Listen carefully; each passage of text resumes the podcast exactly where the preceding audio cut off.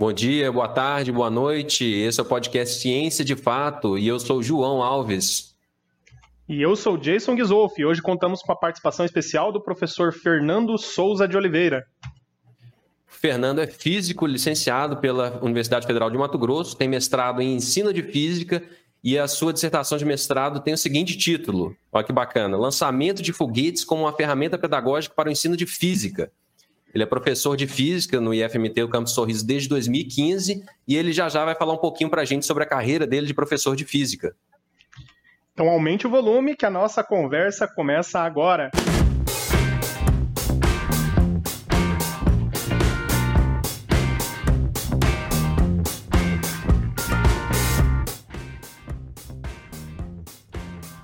Olá, professor, tudo bem com você? Seja bem-vindo aqui ao nosso podcast.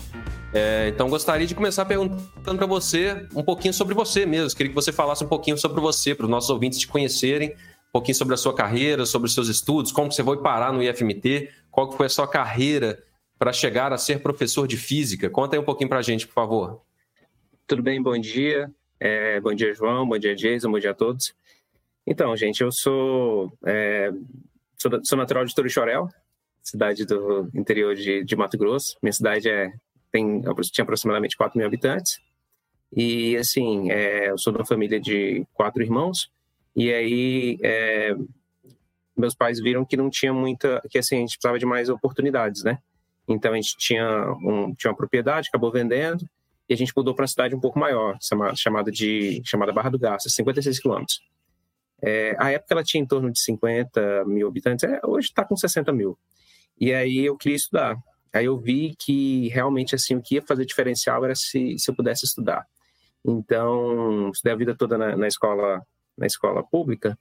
E aí eu peguei, olhei, cara, falei, cara, é, as formas de ingresso na universidade eram diferentes do, do que é hoje, né? Hoje tem cotas, tinha tudo. Eu falei, cara, eu tenho que eu tenho que destacar. Aí eu comecei a fazer cursinho com na oitava série, ou nono ano, né? E aí eu vi que realmente ali tinha como fazer uns negócios diferentes, tinha como diferenciar. E aí eu estava trabalhando, quando eu fazia meu primeiro ano, já trabalhava. E, e aí eu peguei, olhei e falei, cara, é, vou ver se eu consigo bolsa numa universidade, numa dessas escolas particulares. Uhum. E aí eu peguei, dei uma olhada e, e, tipo assim, não consegui bolsa, né? A princípio as bolsas eram para filhos de professores, alguma coisa do tipo, Sim. questão de esporte. E aí eu peguei e falei bem assim, cara, eu tenho que tem que me destacar.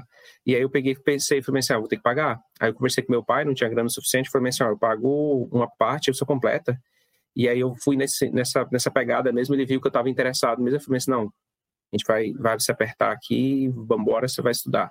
Estudei dois anos é, na escola, nessa, na escola, nessa escola particular. Segundo e terceiro melhor. ano do ensino médio? Segundo e terceiro ano. E lá eu tive a felicidade de, de ser mentoreado pelo José da Silva, que era o meu professor de física. Cara, um cara muito bom, um cara muito humilde, é, muito, muito gente boa e, assim, muito bom em física e bom em todas as áreas, assim. E, eu tomei ele como modelo. E se eu estou fazendo física hoje, a culpa é dele. É. e, e, assim, você vem de uma cidade pequena, né? Uma região de interior. E como, como que você escolheu a física, né? Essa área de física? Porque não é uma coisa muito comum de você, para quem mora no interior desde criança, né, falar assim: ah, vou para a área de agricultura, vou para a área é. de comércio. É, por que física? O que, que te levou para escolher, além dessa mentoria, assim, o que, que te atraiu mais nessa disciplina? Cara, é, eu acho que, acho que todo docente é assim, a gente gosta de aprender, né? E, e a física acaba me, me encanta.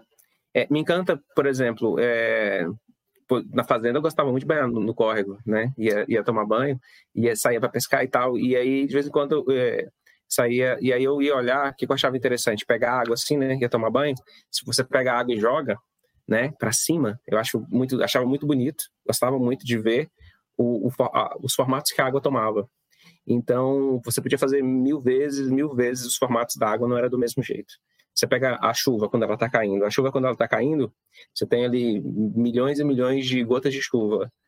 É, por mais que elas sejam criadas basicamente nas mesmas condições, todas elas são diferentes.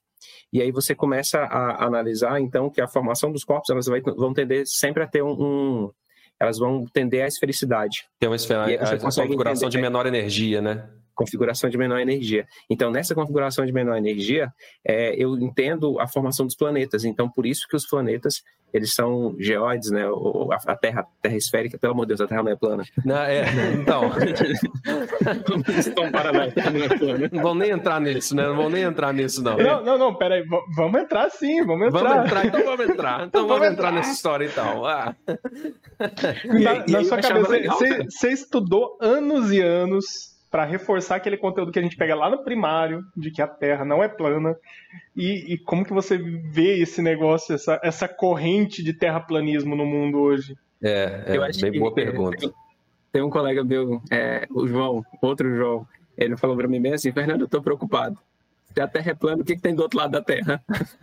né? Então, o pessoal fica preocupado com o outro lado da Lua. Cara, eu fico bastante é, é, entre aquela questão das, das conspirações, né? Você tem que é, você tem que ter a visão do todo para não se perder, né? Porque, por exemplo, o formato da Terra não está em discussão. Ele não está em discussão. Aí, aí tem, um, por exemplo, a principal defesa é a questão da conspiração de que o homem nunca foi à Lua, então o homem nunca foi no espaço, não tem como ver. Só que, assim, fisicamente, a gente já sabe há mais de mil anos que a, o formato da Terra, ele não é plano, que a Terra ela é, realmente ela é esférica. Eu, eu, eu, acho que é mais uma questão, assim, essa, essa história de Terra plana é mais uma questão de uma bolha, né? Porque é, é, é reforço positivo. Você tem um, uma pessoa que a internet deu a, a, a, essa forma de pessoas se unirem e ficarem dentro de uma bolha de forma a não ouvir, é o que você falou, de forma a não ouvir o que vem de fora. Então, muitos terraplanistas estão se juntando e não estão conversando com físicos, ou não estão conversando com pessoas que já têm um conhecimento e já bem estabelecido, e, e explicações para mostrar por que, que isso já está bem estabelecido.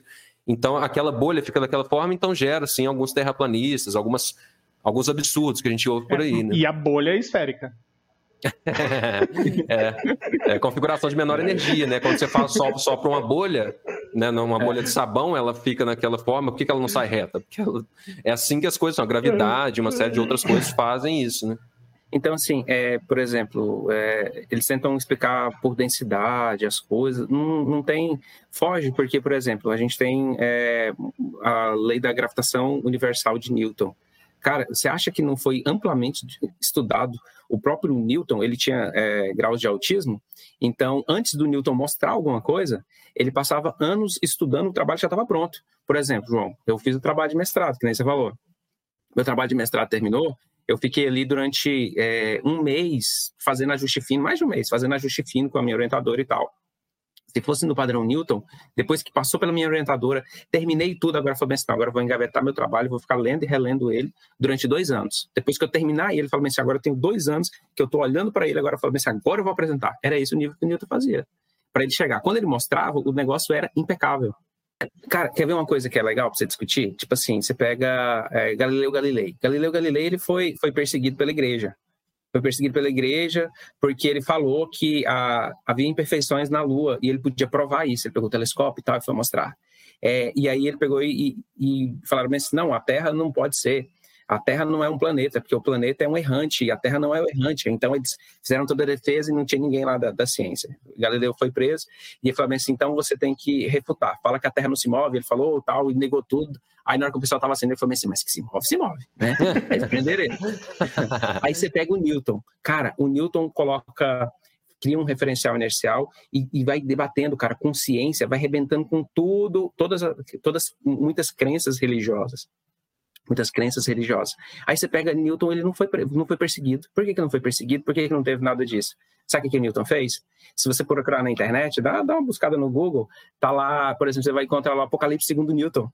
É, ele, ele começou a estudar a Bíblia e aí ele viu o seguinte, foi bem assim, ó, então, três leis de Newton, lei da inércia, princípio fundamental e ação, ação e reação. E reação. Aí você pega, o que, que, o que, que é a primeira lei? A primeira lei é muito próxima da segunda lei, a lei da inércia. Um corpo em movimento tende a manter o seu estado de movimento em linha reta até com a força atue sobre ele. A segunda lei apresenta a força e a terceira lei fala como é que ela interage.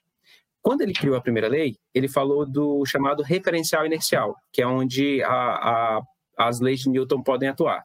Sabe o que o Newton fez? Ele falou bem assim, ó, Deus está no referencial inercial. Você pega o livro Princípio, ele falou bem assim, então Deus está no referencial inercial e todas as coisas se movem é, segundo esse referencial. Cara, a igreja Genial. católica a igreja olhou e assim, Genial. abraçou, abraçou cara, Deus dentro do batendo conceito dele, a Newton igreja aqui. vai animar.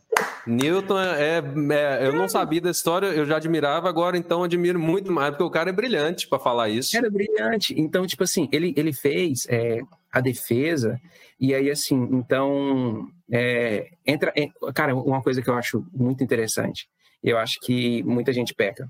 Por exemplo, eu posso discutir com você e posso ter uma, opinião contrária à sua, mas eu vou pensar o seguinte: você chegou naquela opinião, você teve que estudar, cara, você teve que pensar, e você falou bem assim: não, eu acredito nisso. Agora vai um menino com a terra plana.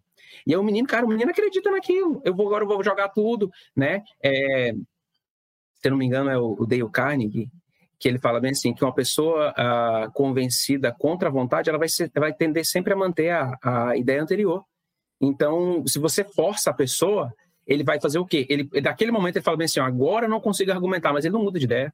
Agora, se você traz, lembra do humus, se você traz ele com humildade, você vai procurando mostrar e você coloca ele como protagonista. Deixa ele escolher. Toda, toda questão tem a ver com escolher. Por exemplo, eu posso passar três anos do ensino médio tentando discutir com o menino como é que forma o arco-íris. E, e ele pode acreditar, sair dali e falar bem assim, não, professor, mas eu acho que realmente tem aquele pote de ouro falado, entendeu? E aí, por quê? Eu posso tentar mostrar para ele dentro da ciência, mas a escolha final é dele. A escolha final é dele. Então, os terraplanistas não são pessoas que não estudaram. Tem gente que é culta. Tem gente que estudou muito e tal, e ele falou bem assim, cara, me enganaram em tal coisa, então provavelmente estão me enganando aqui também. E aí falta o quê? Às vezes falta essa a maturidade de você parar bem assim, peraí, é, eu vou, por exemplo, vou discutir, falar que a Terra não é plana, tal, eu dei uma olhada, falei assim, não, peraí, qual é a argumentação que eles estão usando? Então, os caras estão falando que a Terra é plana, beleza, o que que eu tenho que olhar? Aí eu fui olhar a argumentação, aí eu vi que eles têm muita dificuldade para explicar o dia à noite. Teve coisas assim que, que são, que dentro da ciência já estão já estão explicadas há muito tempo. Eu falei, não, então isso aqui Nossa, não dá. Você, você, foi, você é muito paciente. Você é um excelente professor. Eu estou assim, admirado. Você está me dando uma aula aqui de como ser professor. Tem muito o que aprender, porque você tem uma paciência e uma humildade para explicar que, que eu, eu ainda estou galgando alguma coisa, ainda pretendo chegar lá, porque eu não tenho, eu não sou paciente assim, não, para explicar a pessoa que não, tudo isso está fazendo, todo esse passo a passo, até porque eu não sou professor de física, eu não estou trabalhando com aquilo em específico. Acho que se eu estivesse trabalhando com esse conteúdo, com esse tema em física, talvez, talvez eu, eu propôs diálogos maiores. O meu negócio é mais é mais matemática, mas matemática não tem muita, a matemática em si não tem muita discussão. Sim. As aplicações têm algumas alguns debates ou não. Não sei, mas é muito interessante. Já, já, já foi uma aula para mim de aprendizado aqui, muito bacana. É, a gente está chegando já, estourando o nosso tempo aqui para o podcast. É, queria saber se tem alguma consideração final, professor. Cara, eu acho que fica, fica a critério assim, né? O pessoal é costuma falar bem assim, ah, ah, os alunos não, não conseguem aprender e tal. Às vezes eu fico pensando assim, tem um, um pastor amigo meu, é, pastor José Donizete, ele fala bem assim, você se desenvolve com aquilo que você se envolve fala bem assim, o menino fala bem assim, ah, eu não consigo entender física, eu não consigo entender matemática, eu não consigo entender tal coisa. Aí vamos analisar. O, o cara vai lá e estuda uma hora e quarenta ou 50 minutos de uma disciplina semanalmente. Aí na outra semana ele volta e fala, ah, eu tenho muita dificuldade. Aí, de novo, ele estuda a mesma quantidade de tempo. Aí na outra, terceira semana. Aí você pergunta para esse menino, por exemplo, sobre os Vingadores. Cara, ele sabe a história de cada personagem. Quanto tempo esse menino está se dedicando? Aí você faz os meninos faz o seguinte, cara, eles fazem maratona de série. Eu, eu, eu, sou eu, eu sou um desses. Olha lá o fã do tipo assim, eu, eu, sou, eu sou do que, chorou, do que chorou no Vingadores Ultimato. Aí, tipo assim, o cara sabe tudo. Aí, tipo assim, vamos ver. Qual que é mais difícil? Você lembrar o nome de todos os personagens, a história deles, os poderes, é, qual que são os próximos, porque a galera, ele fica fanático, ele vai visitar até o, quais são os próximos lançamentos, sabe os joguinhos que tem, sabe tudo, aí ele vem discutir. Aí ele fala bem assim, professor, física é muito difícil. Quantos minutos você dedicou na semana? A aula, uma hora e quarenta. Tá bom. O seu hobby aí que você curtiu, você passou quanto tempo? Ah, final de semana inteiro, a semana toda. O cara ficou quase 100 horas mexendo só com isso. Aí ele fala, mas você tem dificuldade de aprender. Não, você tem dificuldade de focar no que você quer. Você achou que aquilo é mais importante. Então, às vezes, o que falta para você é foco. Então, você focar naquilo que realmente é importante. E eu acho que isso aí vai fazer muita diferença. Show de bola. Bacana demais. Então, acho obrigado que a gente pode pela encerrar, sua né? participação né? aí, Fernando. Muito obrigado, Falou. a gente aprendeu bastante aqui. Nossa, muito legal mesmo. Valeu, para mim foi uma honra, tá? E Deus abençoe o trabalho de vocês aí. Valeu pela oportunidade. Tamo junto. O objetivo do nosso podcast é ser um programa rápido para aproximar você do universo da ciência. Quer se aprofundar mais sobre o assunto tratado hoje? Envie uma mensagem para o podcast nas nossas mídias sociais, arroba podcast Ciência de Fato no Instagram e também no Facebook. E se você, você está nos acompanhando pelo YouTube, escaneie o código do lado aí para se inscrever no podcast e receber no seu celular as notificações sobre os próximos episódios. Por enquanto, estamos com a meta de um episódio por semana, toda quinta-feira. Então, até lá!